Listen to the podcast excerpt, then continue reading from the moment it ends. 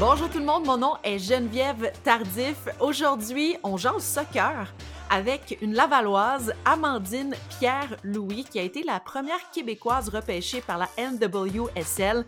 Elle joue en ce moment à Prague pour le SK Slavia Praha. Alors, on va prendre euh, de ses nouvelles. Salut Amandine!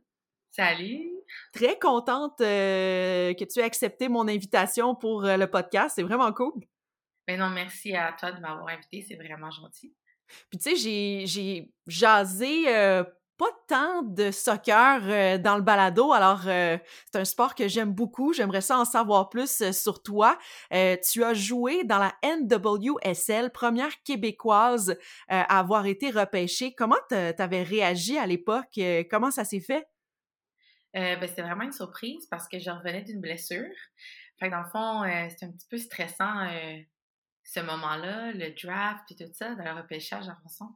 Puis ben, j'étais vraiment honorée en même temps, mais j'étais excitée d'une nouvelle aventure. Euh, puis je savais que c'était une ligue qui va grandir, puis qui continue à grandir, fait que j'étais vraiment contente. Tu as joué avec le Sky Blue FC au New Jersey, c'est ça? Exactement. C'était quoi pour toi de jouer dans la NWSL? C'était quoi tes meilleurs moments là, euh, avec cette ligue-là? Euh, ben, personnellement, moi, je pense que c'est quand je suis arrivée à la pratique, puis Carly Lloyd est venue. Euh, bon, pour les personnes qui ne connaissent pas, c'est qui Carly Lloyd? C'est un petit peu la, la Christine Sinclair américaine. Euh, c'est vraiment un icône au niveau du soccer féminin aux États-Unis, mais même partout dans le monde. Elle a gagné le Ballon d'Or pour la FIFA et tout. puis quand je l'ai vue à la pratique, puis elle venait me dire Allô, moi c'est Carly, enchantée. oh, c'était vraiment un moment dans la tête, c'est comme, pas un rêve de petite fille, mais c'est comme si ça te. C'est comme un reality check, si je peux me permettre l'anglais. C'est vraiment pour dire comme, hey, t'es rendu là. là. Uh-huh. Et tu t'en vas pour pratiquer avec euh, une fille qui est quand même reconnue mondialement. Fait que ça, pour moi, ça a été vraiment incroyable. Puis à force, c'est sûr de jouer. Puis là, après, je joue contre Martha. Après, tu te ramasses à jouer contre plein de joueuses qui étaient comme, j'aurais jamais vraiment pensé.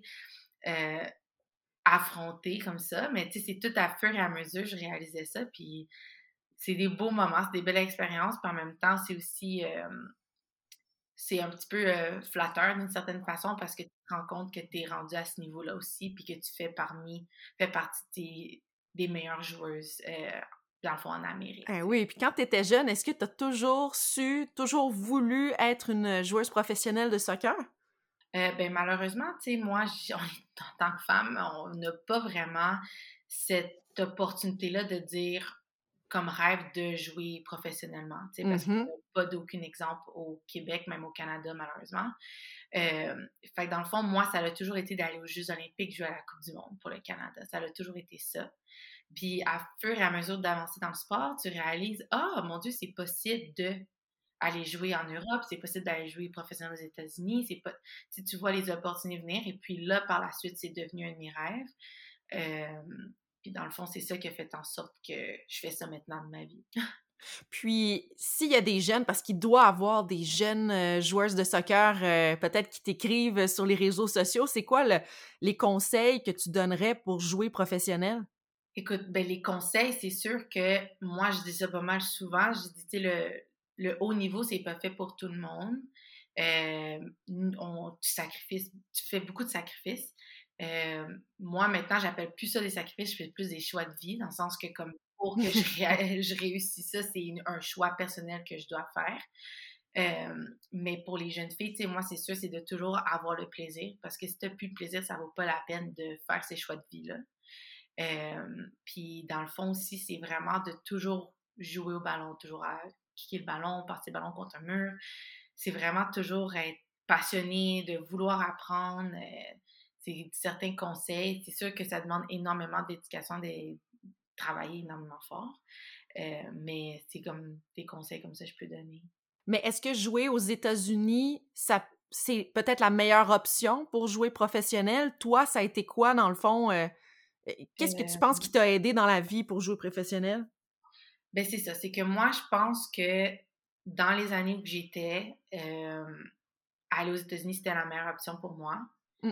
Euh, c'est sûr que là, on voit que Rudy Doliska fait un changement au Centre national haute performance à Laval.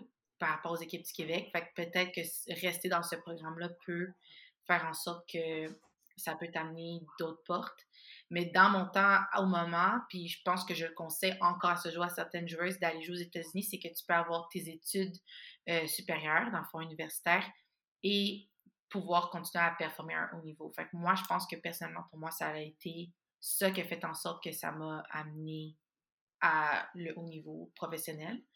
Euh, mais encore une fois, c'est pas fait pour tout le monde. Tu quittes le domicile, tu vas dans une nouvelle langue, une nouvelle culture, un nouveau monde. Euh, mais non, c'est une belle opportunité. Puis oui, je le conseille aux jeunes de penser à ça comme opportunité, même si ton rêve n'est pas de jouer professionnel. Je crois que le, le monde de la NCA aux États-Unis ouvre des portes euh, pour le haut niveau, mais aussi en tant que personne, juste, tu sais pas qui tu peux rencontrer, tes expériences, tu grandis. Fait que oui, je conseille. Je sais pas qu'est-ce qui se passe à Prague, on entend l'ambulance ou la police en oh, arrière. J'habite à côté de l'hôpital. Oh non, mais c'est pas grave. Moi, j'adore ça. Tu sais, les podcasts, euh, c'est une conversation. Euh, on aime ça le naturel. Puis, tu sais, juste de sentir justement de nous expliquer que tu habites à côté de l'hôpital à Prague, ça explique tes choses, tu sais. oui, j'habite pas loin de l'hôpital, puis c'est triste à dire, j'entends des ah, oh non! Mais, euh, tu sais, euh, euh, justement, tu parles de, que tu es allé aux États-Unis. tu es allé étudier où aux États-Unis, puis tu as étudié en quoi? moi, j'ai étudié à West Virginia University à 12 heures de Montréal, euh, que maintenant, il y a plusieurs Québécoises qui ont été. Euh, mais oui, dans, ce temps-là, j'étais une des premières à aller là. C'était un petit peu compliqué. Puis j'ai étudié en communication médiatique. OK. OK. Mais c'est cool, ça, tu sais. Puis comment comment c'était pour toi là-bas? Euh, comment as-tu été accueilli là-bas par ton équipe ou par les gens à l'école en général? Euh, ben, ça s'est bien passé. Pour vrai, c'est sûr que quand tu te fais recruter pour l'université, tu te fais vraiment euh, valoriser, tu te sens vraiment genre on te veut, fait que c'est fun, t'as hâte d'aller là, fait que tu te sens quand même bien accueilli, c'est pas comme si tu vas là dans un, environnement totalement inconnu parce que tu rencontres tes coachs avant, tu vois l'école, des fois tu fais une visite, fait que ça fait en sorte que tu as une petite idée de quoi t'attendre.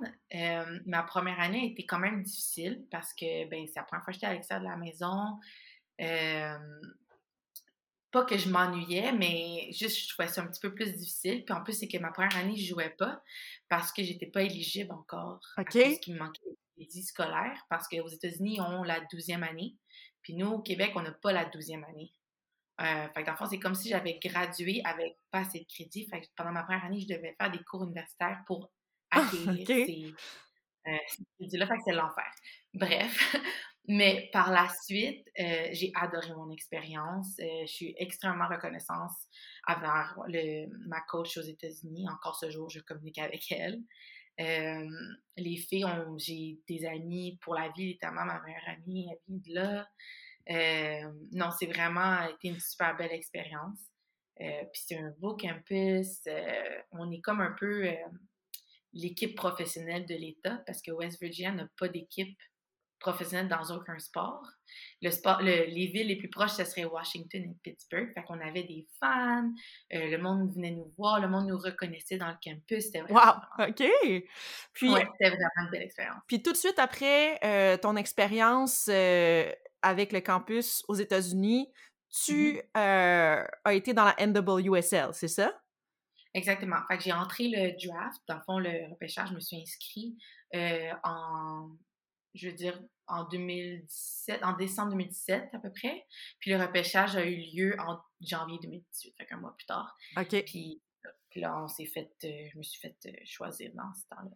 Puis qu'est-ce que tu as appris dans la NWSL? Tu sais, tu en ressors grandi? Comment tu en ressors grandi?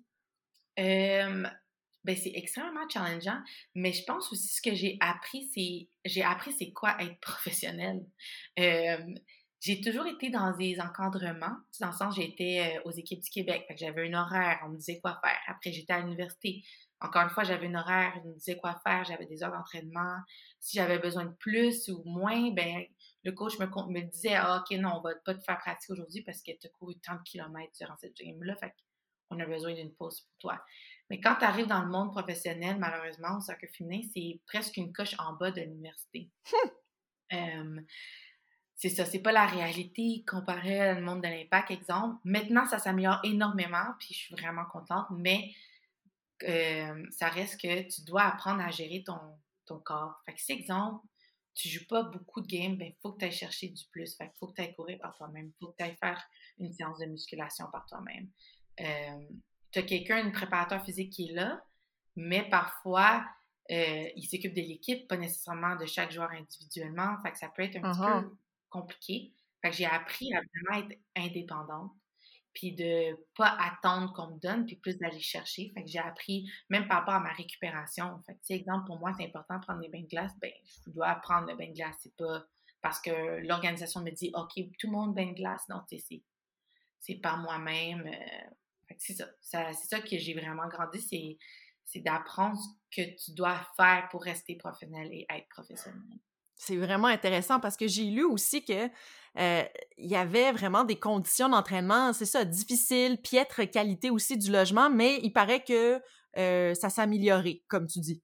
Oui, ma première année, ça faisait pas mal dur, si je pourrais dire. Ah ouais? Ouais, pour vrai, c'était pas évident. Euh, on avait un terrain de soccer, puis le terrain du gazon qui cachait presque nos souliers, puis on s'est fait presque dire qu'on était trop demandante en demandant qu'on- que notre gazon se fasse couper plus qu'une fois. Ben voyons! Ouais, c'était, vraiment pas drôle, mais par la suite, on, on a changé de, de manager, de, dans le fond, d'organisation. On a changé Mhm. d'endroit, puis ça, ça l'a aidé énormément. Euh, ça l'a fait en sorte qu'on avait des, belles, des beaux appartements, littéralement, c'était vraiment beau. On avait un endroit où on s'entraînait, on avait un, un locker room et tout ça. Puis même maintenant, Sky Blue, ben, que maintenant il s'appelle plus Sky Blue, ça s'appelle Gotham, a- Mhm. Est presque affilié à Red Bulls. Fait que c'est ça, c'est ça qui est le fun, c'est que tu vois que le club grandit. Euh, fait que oui, dans le fond, c'était pas évident au début, mais maintenant, c'est beaucoup mieux. Mais tant mieux, tant mieux. Puis tu sais, je vois aussi plusieurs euh, athlètes ou des célébrités qui investissent tu sais, dans le soccer féminin comme Naomi Osaka. Oui. Euh, ça, c'est beau de voir ça aussi, tu sais, que vous devenez de plus en plus euh, connus, puis tu sais, que c'est possible pour euh, plusieurs de se dire « Ah, ben moi, je peux jouer au soccer », tu sais. Oui, c'est ça. Moi, je trouvais ça. Quand j'ai vu qu'elle est devenue part owner avec le avec euh, la Caroline du Nord, Courage, je trouvais ça incroyable. Puis après, quand on a vu Ovechkin aussi investir dans Ouais. le Washington Spirit, ça aussi, c'était. J'étais comme bon, enfin, on se fait un petit peu plus reconnaître. C'est sûr qu'aux États-Unis, c'est ça qui est le fun, c'est que ben euh, l'équipe américaine sont vraiment très. euh, ils parlent beaucoup de ça, de l'égalité. Ils, ils se battent beaucoup pour ça, pour euh, l'égalité entre la femme et l'homme au niveau du soccer dans, aux États-Unis. Puis je pense que ça fait un mouvement. Puis je pense aussi que ça partit un mouvement même avec la WNBA. Euh, Mhm. parce qu'on voit même que les côtés masculins des gars, comme on va voir, c'est sûr qu'avec Kobe, ça allait beaucoup aider, mais tu vas voir LeBron James qui va écrire bonne saison, tu vas avoir des, des gros noms, là, Kyrie Irving, plein de monde qui vont venir te dire Ah, bon match à telle, telle joueuse ou à tel club. Fait que ça, c'est ça qui est le fun. Puis j'espère qu'un jour, ça va être pareil pour le soccer, puis qu'on va avoir des joueurs masculins faire la même chose. Ben, j'espère aussi, tu sais. Ouais. Puis, à quand une équipe de la NWSL Canada? Ah, ça, j'attends ce jour. J'attends ce jour. Moi, j'attends ce jour. Ça fait des années pour de vrai. Euh, pas juste pour moi personnellement, mais pour le soccer féminin au Québec. Dans le sens que il n'y a aucune. Maintenant, oui, c'est possible parce que il y a moi, tu as Bianca Saint-Georges, tu as Evelyne Vien, tu as des filles qui ont joué, qui jouent en ce moment dans la NWSL, puis qui jouent, puis maintenant Radio-Canada met des matchs à la télé. Mais sinon, avant, on avait. C'est où que tu vois tes joueurs du Québec jouer? Tu sais, tu le vois pas, Mhm. tu n'en entends pas parler. Mais maintenant, tu as des podcasts comme toi qui fait, tu Foot et Café aussi qui font ce qui fait, a fait ça maintenant, Audrey Magny, mais sinon, tu n'entends pas parler de ces joueurs-là, puis je trouve ça dommage. Fait que la journée qu'il y a une équipe féminine au Québec, au Canada, c'est la plus belle journée de ma vie. Non, mais un- ça va être beau parce que ça va être comme des filles qui vont jouer à Fabrose ou qui vont jouer à Saint-Léonard, Anjou, Longueuil. Ils vont Hey! Hey, il y a une équipe professionnelle, je peux jouer là, je peux faire ça. Puis le soccer va pas devenir juste un hobby ou une activité, ça va pouvoir devenir vraiment une carrière. Hein, hein, amen. En tout cas, euh, on, lance, on lance euh, une bouteille à la mer, on lance le message ici, puis j'espère, euh, c'est ça, qu'il y en a qui, vont écouter. J'espère que le FC Montréal vont faire un mouvement. J'ai vu pour l'académie, mais j'espère pour le côté professionnel. Oui, oui, absolument. Puis là, après ton séjour avec la NWSL, tu as décidé de, quitter pour aller en Europe. Pourquoi? C'était quoi tes... Pourquoi ton désir de quitter? Euh, ben dans le fond, même avant que j'aille jouer dans la NWSL, mon rêve, c'était de jouer en Europe. Ah. je me suis dit d'aller en Europe, euh, tu sais, vraiment, la culture du soccer ou du foot est vraiment plus ici. Euh, c'est sûr, ça a grandi en Amérique, mais je me suis toujours dit, hey, jouer dans un club en Europe, ça doit être vraiment le fun. En plus, voyager, euh, voir une autre culture. Puis ça faisait sept ans que j'étais aux États-Unis. Je me suis dit, je pense que c'est le bon moment. Puis aussi, je, euh, devais aller chercher plus de temps de jeu. c'est pour ça que j'ai décidé d'aller à l'extérieur parce que je jouais pas beaucoup avec Skyview. Euh, fait que c'est ça, j'ai quitté. Fait que je me suis rendue au FC Metz en France en Division 1. OK. Et là, tu joues à Prague. Oui. Fait que dans le fond, euh, ce qui s'est passé, c'est que à Metz, en 2020, j'ai déchiré mon ligament croisé en février. Donc, ça l'a mis fin à ma saison un petit peu de bonheur. Puis par hmm. la suite, il y a eu le COVID. Fait que ça a annulé notre saison. Donc, je suis revenue à Montréal. J'ai fait ma réhabilitation euh, du mois de mai 2020 jusqu'en février 2021. J'étais à Montréal, au stade olympique, à l'INSQ, je m'entraînais, je faisais ma réhabilitation, remettre en forme et tout. Puis, j'ai eu l'opportunité de venir jouer ici à Prague. Et puis, je suis à Prague depuis le mois de février. Est-ce que tu joues plus que, que ce que tu jouais dans la NWSL? Euh, oui, oui, oui, vraiment beaucoup plus. Euh, depuis que j'ai arrivé, j'ai commencé les matchs, puis je joue tous les matchs au moins 45 minutes. OK, puis là, euh, ça se termine bientôt la saison. Là. Je pense que tu disais qu'il y avait un match qui restait à jouer la finale ce week-end. Oui, exactement. C'est un gros match samedi. Dans le fond, quand on dit, on appelle ça un derby. Fait qu'on joue contre une autre équipe de Prague. OK. C'est quand même une grosse rivale. Historiquement, ce club, euh, c'est sûr que pour moi, c'est nouveau. Fait que toute cette énergie-là, euh, cette rivalité, je ne l'ai pas encore, mais je commence à comprendre un peu. Euh, fait que c'est ça. On joue contre une autre équipe de PAC qui s'appelle le Sparta. OK. Puis la plupart des joueuses, est-ce qu'elles viennent de là-bas ou ça vient de partout dans le monde? Euh, non, dans mon équipe, il y a une autre fille qui vient de la Suède, il y a moi, puis par la suite, c'est que des filles de la République tchèque. oh my God! Donc, est-ce que tu, vous vous comprenez? Euh, ça parle anglais? Ça parle... Oui, il y a plusieurs filles qui parlent anglais vraiment, vraiment bien. Euh, OK. Super bien. Euh, le coach, par exemple, il a besoin de quelqu'un qui traduit pour moi. OK. L'assistant coach parle super bien anglais aussi. Mais oui, au début, c'était un petit peu compliqué parce qu'on s'entend-tu que c'est rare que tu entends du tchèque? c'est ça. Surtout si tu viens du Québec, c'est vraiment une des langues, des dernières langues que tu entends. Euh, mais c'est fun. Écoute, moi, je trouve que c'est vraiment une belle expérience de vie. Puis juste d'entendre ça, de vivre notre culture, ben, moi, ça me va. Puis par rapport à l'équipe canadienne, euh, aller au jeu, euh, c'est quoi ton désir? Est-ce que c'est toujours ton désir, toujours ton rêve?